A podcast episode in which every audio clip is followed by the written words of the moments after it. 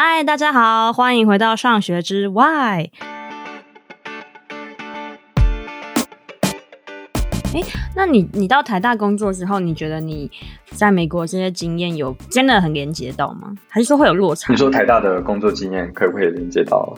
美国的学习，就是因为你，因为你后来在做的事情也是算是体制嘛，那我觉得跟你的学制，跟你学的 program 也蛮类似的。Oh, 那我会蛮想要知道，对，你觉得有没有用上？还是说因为地点的不同，所以其实会有一些？其实我觉得有诶，然后呃，我觉得有的部分是那时候我记得要，因为我们的 program 它其实你可以上的这个主题非常多元，然后我记得有一堂课是在探讨。教育要如何做变革？就是你要怎么去改变政策的设计。然后那时候我就有比较多分享到台湾在呃，比如说制定可能课纲来说好，就是会有一套的制定方式。然后台湾又是有很注重呃考试，然后我们的学制你要到大学你就是要考学测嘛。然后就有很多这种入学的考试是跟美国那边设计是不一样。所以我们那那一堂课。呃，其实那那那时候是密西根大学在探讨，那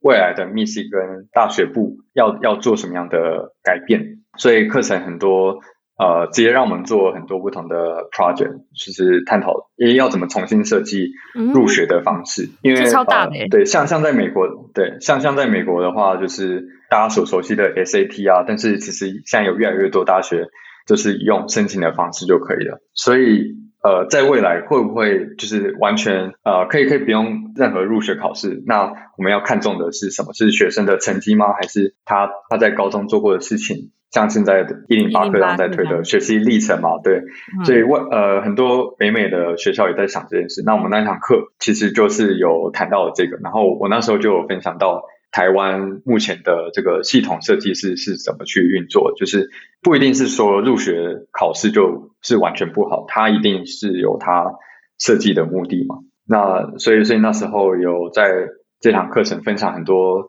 台湾的这边的经验，即便我虽然说真的是没有，就我受在台湾受教育都只有到国中毕业之后，就是我高中、大学、研究所都是在国外，所以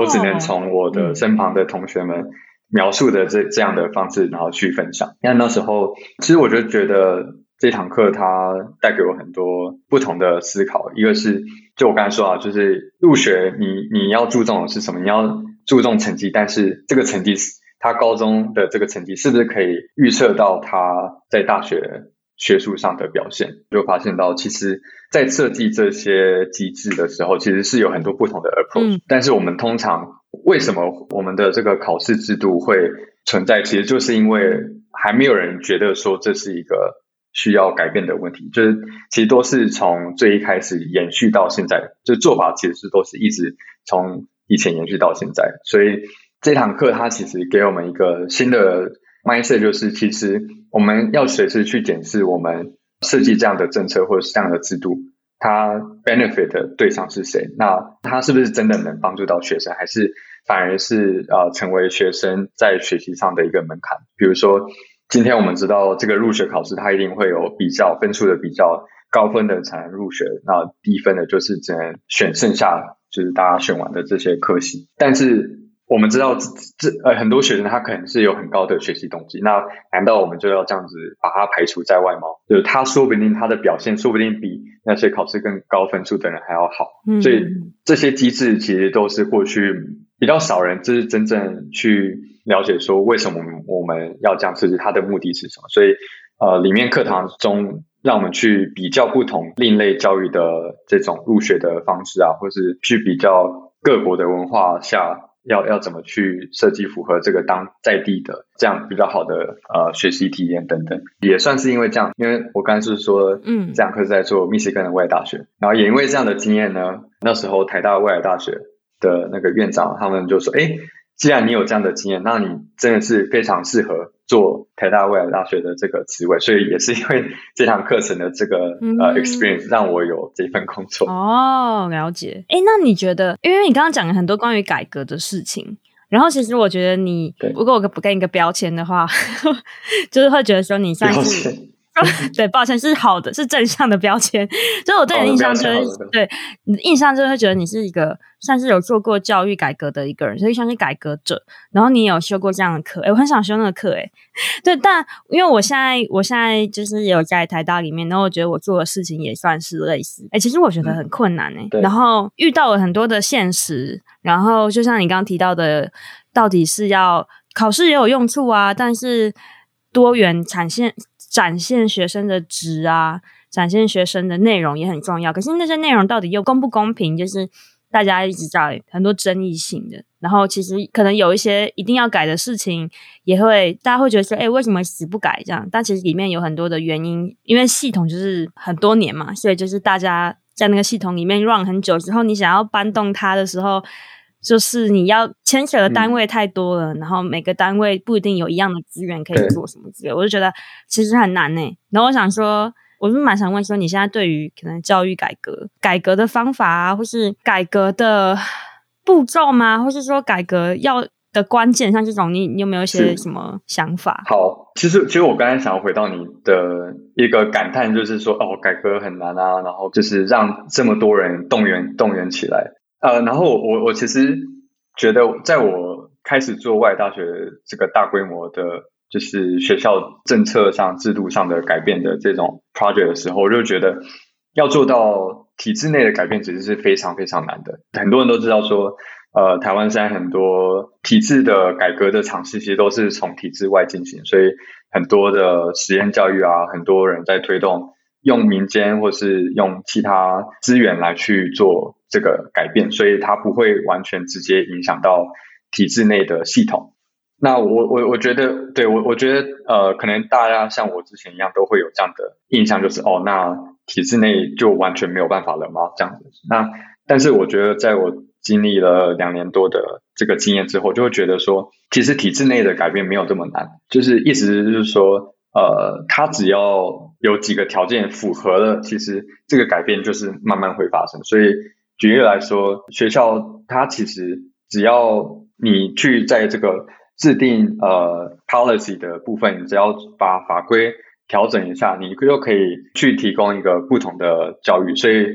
呃，我记得我们当时正在推，想要推探索学习计划，它是。提供学生一个管道，不用休学，然后你可以在在学的方式去校外进行你要的自我探索。然后它是有一个，就是你可以申请学分去去做这件事事情。所以一般来说，很多人他过去要去创业啊，或是他想要去做自自主探索，可能是科系之外的探索，他都要透过休学方式。但是你透过探索学习，你就不用做这件事。那它是一个。新的尝试，它也需要一个新的法规去做，所以我们当时其实就只是在原既既定的既有的大学法底下，可能去在学校的法规里面多新增的一个方式是，哦，学生他今天进入到这个 program，他可以保持在校的这个身份，然后他可以去做这件事，然后他可以有这个学分认定。其实你就是把这个法规写好，然后你只要有了，当然是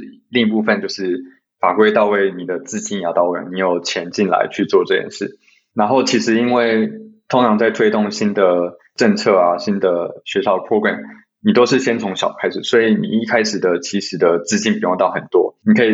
运用原本学院的这些资源去做。所以，其实要做一个呃新的教育尝试，它它的成本可以是非常小，它可以是非常快速就可以启动。所以我那时候就觉得呃。我们就是开了几次会讨论这个制度要怎么设计，然后我们其实很快的在半年之后，我们就开始上路。一般来说，你要推动一个组织里面要推动改革，你当然都是从由上而下的方式去推动是最快的。嗯，就是老板说今天政策要往这边走，那大家当然都会往这边走。但是其实这个可能会面临到的一个第一个问题点就是，哎，那究竟有多有多少呃公司组织里面的人想要听老板，然后往这边走？就是他也可能会觉得，哎，我们现在这样做就很好了，为什么我们一定要改变？所以呃，其实是我会需要另一种 approach，是由下而上。这个由下而上其实是呃，我们当初在外大学计划也办了很多不同的工作坊跟论坛，我们找了。在校生之外呢，我们还要找了台大的老师，还有毕业的校友，还有就是业界的产业的人士，甚至是就是有政府的人，然后我们去呃，在一个工作坊里面，比较是以除了由上而下，呃，校长叫大家召集大家一起来去去做一个讨论，更多的是由下而上，是学生他其实是可以提出。他想要什么样的学习方式？他想要学习什么？他想要呃什么样的制度环境去去学习？他想要什么样的知识等等？所以其实后来你就会发现到很多学生的提案都已经变成是现在未来大学的实际的计划。我觉得要推动这个改变，除除了由上而下的这个方式，更重要其实是由下而上，有更多学生提出他们的需求，学校的高层领导者才知道要怎么去更好的协助这些学生。然后才知道说，哎，今天不是只有学生在跟老师抱怨说，哎，你这个教学不好啊，然后可能对学学习评鉴都打很低分等，就就用这些方式其实是没有有效的进行双向沟通。但是我们过去在做工作坊，其实就是要去把这个沟通的媒介把它建立起来，让大家在一个安全的对话场域去进行这样的沟通。所以很多时候。过去你就会看到很多学生在吵的这种画面，其实，在我们的工作坊就不会发生。它比较多都是学生可以去了解到为什么学校会有这样的设计，它是不是有什么样的限制考量？大家都是真切的为自己所处的这个教育环境去想要做一点改变，然后我们是想要创造这样的一个场域，让每个人的一点一点的交集啊，或者是他想要尝试的东西，可以被结合在一起，然后创造出更大的影响力。嗯，大家来鼓鼓掌。这个就看到 Alex 的，没有，因为我觉得就是未来大学有很多的内容，也像是你的小孩吧。对，他是我很重要的小孩，对，心血结晶。对，哎、欸，很羡慕可以念台大的学生呢，你就真的很幸福哦。哎、欸，等一下，可是现在要来严重批判哦。是啊，是就是呢，大家听到 Alex 非常认真的。生出了很多这样的小孩和结晶之后，那请问你为什么现在要离开呢？因为 Alex 后来的规划其实是到其他公司去的，所以那时候大家都很 shock，说 Alex 要走了，那台大怎么办？这样，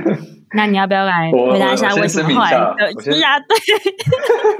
我先声明一下，第一个是我觉得。这不只是我的小孩哦，当然这个小孩也是校长的小孩啊，这也是对对对，没错，老师们的小孩，所以我们是共同拥有这个小孩。当当当然就是对，可能很多人都很纳闷，就是哎，明明就哎，你刚才好像讲的很喜欢这份工作，你在做的事情都很有意义，也很有影响力，那为什么要离开？其实我觉得，我必须先说，我还是很喜欢台大的工作。先打先打预防针，先打预防针。我还有在台大做事情啊，就是我现在在这份正职工作之外，我还是在台大教刚刚我说的设计营的大学这堂课程，所以还是还是有一脚在。一只手在顾那个小孩这样子，但我我觉得我想要提的事情是，我觉得我再回到我最早开始讲，就是未来是想要创造的那个影响力是什么。然后后来我就检视，其实我在台大其实也待了三年多，做过课程，当过讲师，线上课程啊，然后到未来大学做整个学校的变革。那其实我我后来就发现到啊，我我也可以是就是一直。呃，是未来大学为我的终身志业，然后去持续的去改变台大。但是，一来是我我可能就只能就是影响到台大学生，没有办法扩及到其他大学，甚至是大学以下的学生。然后另一个另一个角度是，我就是从毕业之后就在台大，我甚至可能就快待待比跟一般的台大学生一样久的时间，但我还没有出去其他地方看过，所以也很想知道说，除了学校的这个体制改变。我是不是还可以接触到不同的教育部的政策啊、影响啊，或是要怎么去影响到下一代的老师，要怎么去影响到下一代的学生？这还有很多其他的事情都是我很想尝试。那加上我，我觉得我刚刚有谈到一个很重要的一个核心的概念，就是系统变革、系统影响。那当我知道今天在台大这个系统，它已经有了一定程度的开始的一些转动跟影响。那其实台大的这个系统，它又牵连到了很多台湾的不同的教育系统。就我刚才说高中啊，所以如果说我把我自己定位成如何在这样的教育生态系统中去支持更多的教育创新、教育变革的事情发生时，或许那样的影响力会会扩展得更大。或许那个是我可以接触到更多人，让他们也可以沿用，呃，甚至去参考我们在未来大学所用的这些方法来去做不同的尝试。所以那时候，呃，我才有这样的一个念头。那刚好也是因为，呃，有现在这间公司的老板他有找我，他是薛乔仁老师，他同时也在台大有教系统思考的课程。那他啊、他本身是在做系统变革相关哈，之前也是在 MIT 那边呃学了这套方式，然后现在在台湾做。就那时候就刚好他也跟我讲到，哎，有这样的工作机会，问我要不要试试看。然后后来就想，哎，这跟我对于未来的这个定位方向是是蛮接近。就除了除了在台大的这个改变，我是不是还可以为台湾其他教育的系统这个整个生态系做一点什么事情？所以那时候我就在想，其实台湾。呃，很多人在做，就是很多教育者在做不同的事情，在不同的位置上，但是很少人以一整个教育的生态系统来去看，是不是哪边有更多合作的机会，可能去找不同的 NGO 啊，他们可能在处理像可能偏向教育的这个问题，你可以找 TFT，你可以找军医线上课程，然后你也可以找政府的单位看。不同方的组织是不是可以做串联，然后去造成更大的影响力？这件事情其实是我觉得可能真的没有很多人去想想过。然后那时候只是觉得，哎，或许我就可以成为这样的角色去看看。所以在未来，我说不定也可以去串联台大、外来大学在做的事情到其他地方，然后去让这个影响力怎么去去扩散出去。嗯。所以，所以其实就是。我不会说就是完全抛下这个外来大学这个小孩，只是去知道说，哎，那这个小孩是不是可以去认识其他的小孩，啊、然后去抚育、培养更多小孩，啊、去生更多小孩。了解，了解。你希望你可以影响到可能是整个台湾的生态教育生态系，去帮助这整个，没错。啊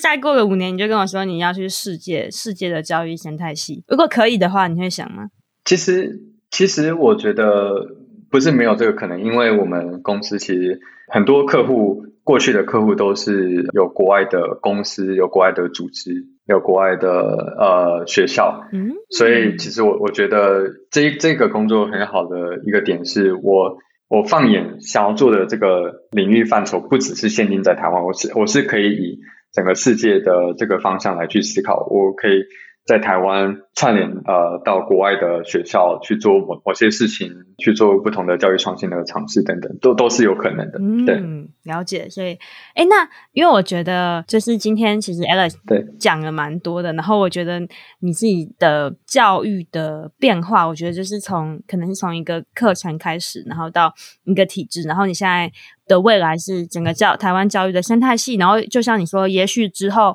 会让台湾的教育的东西跟国外的东西，然后会这样交流，也许会变成一个更大的生态系。然后我还蛮想要请你回答，因为这可能是我会请所有来这个系列来宾回答问题，就是说，能不能够去总结一下你做的教育到底是什么，然后你想要用它来改变什么？哇，这真的是一个 非常大哉问，然后非常哲学。就是很深层的问题，那就是上那个上课上那个 program 教育 program 会一直叫你想的问题。对对对，其实是、就是、其实是你要变成什么 educator？其实其实我 我觉得我可以分享一个，这个是我在接触到系统变革、系统思考这一块领域的时候，刚好有读到一个教授在谈的事情，就是他在谈说，我们知道就是以前就是工业革命嘛，然后有一点零、二点零、三点零，到后面科技的新兴崛起。然后到就是很多人在谈是这种一点零、二点零的这种不同的 generation，那教育是不是也有？所以他是一位 MIT 的，就是资深的教授，他叫 Arthur s h a m e r 他又提了教育的四点零。然后那时候就觉得，哎，这个或许是我觉得很理想的的方式。所以他他是在把从古至今的教育分成不同的呃模式来看。所以我们可以一开始知道说，哦，呃，学校在可能。就是一开始有教育，其实是因为要去训训练大家有就是能力嘛，然后我们是要去习得这些知识，然后来去为我们我们可以可以去去应应工作等等。所以以前的教育方式比较是很死的，就是我们就是考试，然后你只要不及格，就代表说你就是没有学到。然后你只要没有在这个时间内读完，那那你就是代表什么？所以它是非常自私。然后到了可能二点零的时候，就可能是，哎，我们慢慢有更多不同的学习方式去去尝试，然后再到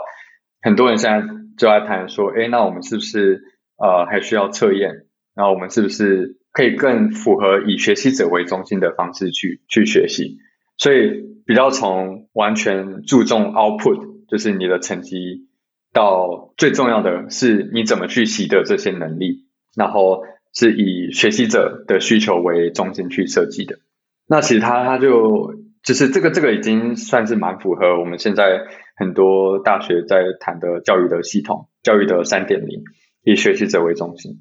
那其实谈到的下一个阶段，其实是以一个生态系统为中心，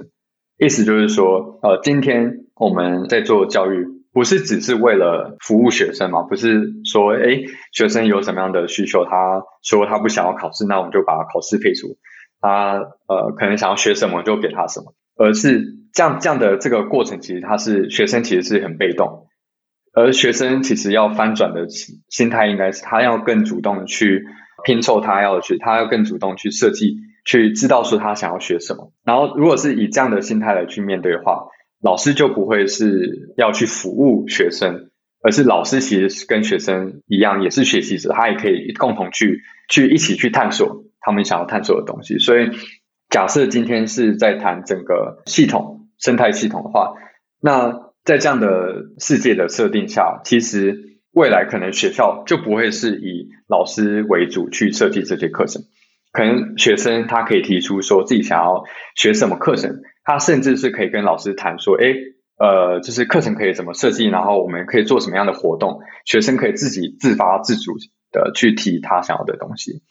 老师可能他的角色不再是只有知识的传递者，他可能是引导者，他可能是资源的提供者，去帮每呃学生媒和，他要做做的这件事，是不是有他认识的其他业界的人可以去提供资源，或是他的专业咨询。给这位学生，所以呃，这个教授在谈就是，哎，那未来的学校是不是就不会再受空间、时间的限制？未来的教育是不是就不会再把学生跟老师的角色分得这么清、这么清楚？然后就是世界就真的是你的学习的场域，所以你不一定是只能在学校才能学习，你不一定是只有在二十二岁以前才能学习，就是你你你也是可以是一个终身学习者。甚至是你的学习的同才，你不一定是一定要是同年龄层的，你也可以是今天十岁的学生跟二十五岁的学生在同一个地方学习。所以，当你有了以一个纵观生态系统的角度来去看待整个教育的时候，你就不会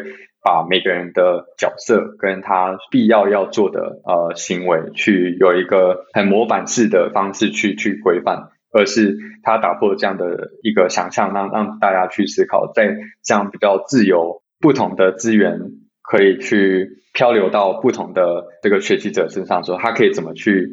就是学校或是老师或是学生可以怎么样去为他们的学习去去做设计，他他们可以怎么去合作来去持续的。去进行学习。嗯，对，简单来说，是不是其实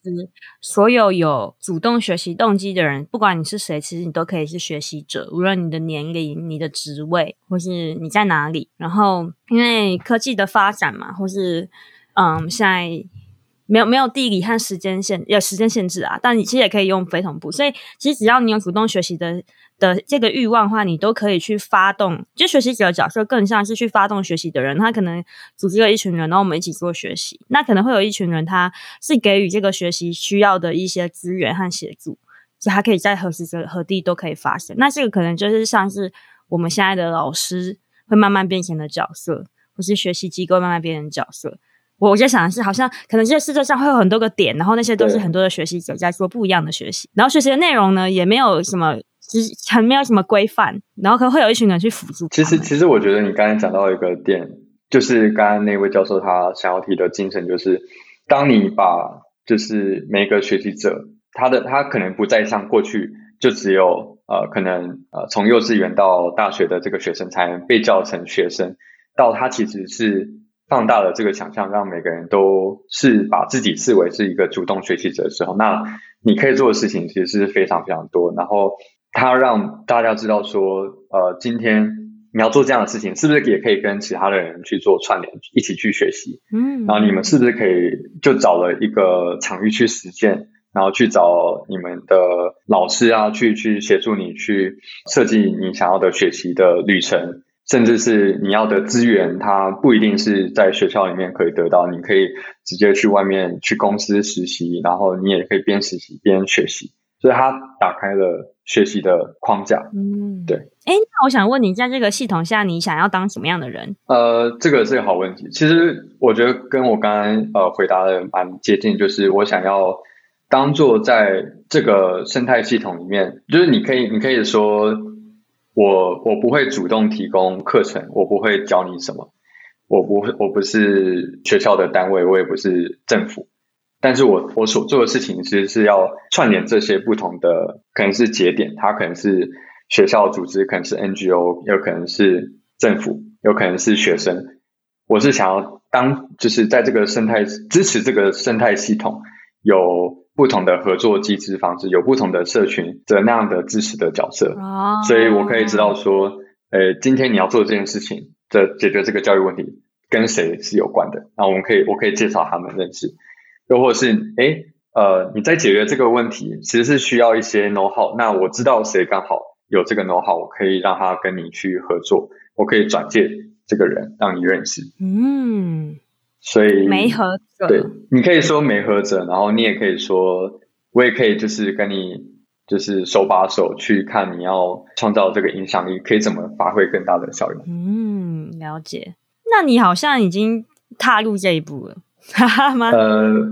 可以说踏入，但是我觉得，毕竟我也才刚入入职做一个多月，所以不敢说我们现在还有有有做出什么事情。但是我们希望就是能够先建立好不同的社群，嗯，可能是先呃知道说，哎，大家都是在做什么，那大家是不是有一个机会是可以做交流，去分享自己在做的事情？那我们再看从中我们怎么样去用系统变革、系统图的方式，让大家。在做的事情可以被 mapping 到一个图上面，所以大家就知道说，诶，我们有了这个共同的愿景，那我们可以怎么去以自己的组织的个人的力量来去持续发展。所以现在很在做很多工作，都是跟不同的组织单位见面啊，然后去聊聊他们的想要做的事情。然后，所以目前还在非常非常前期的阶段，但就是希望可以让系统中的每个角色能够认识彼此。让这个系统的每个角色是有一个共同的愿景方向，想要去前进，想要去做，然后让大家看见彼此，让大家看见这个系统，还在建构这个系统，然后在初步的在 run 之中，这样。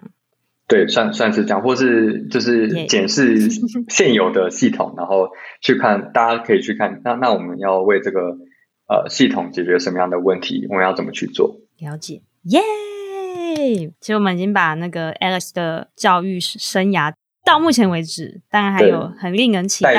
感觉非常好像要超越宇宙，好像要超越宇宙的一个未来的。对，所以我们这一集已经听到了。我觉得，我觉得 Alex 的经历很特别。我觉得应该有第一集就有先打破大家对于教育者的一个认知，就不会再问我说：“哎，你要当老师哦？”No No No，教育可以做的事情很多啊。对，很多人说：“哎，你做教育是当老师吗？”对，其实就是这有时候会微微的惹怒我，但老师很棒，但是大家不要那么狭隘。一句话惹惹惹怒教育者，对教育者，对。所以我们今天听到了，无论是课程的体验，然后到体系的变革，到现在已经演化到教育生态系统的一 个未来。我们我们应该好好支持 Alex 这个伟大的未来教育栋梁。没有没有没有，我要祝福他。你要你要不要什么开放募资啊？募资啊？你说募资我的薪水是吗？大家要珍惜教育者，就是真的是不管薪水，然后但还是会想要做一些事情，做一些改变。对，想要对改变世界、改变台湾的事情。好，那我们今天就好好的谢谢 Alex，然后希望大家喜欢这个系列。然后好，我们谢谢他。那我们今天就跟大家拜拜喽，大家拜拜，谢谢大家，嗯。